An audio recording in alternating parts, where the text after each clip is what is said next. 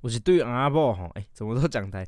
有一天呢，有一对夫妻，他们就因为意见不合，然后大吵一架啊，然后老婆就一把鼻涕一把眼泪，早知道我就听妈妈的，不要嫁给你了。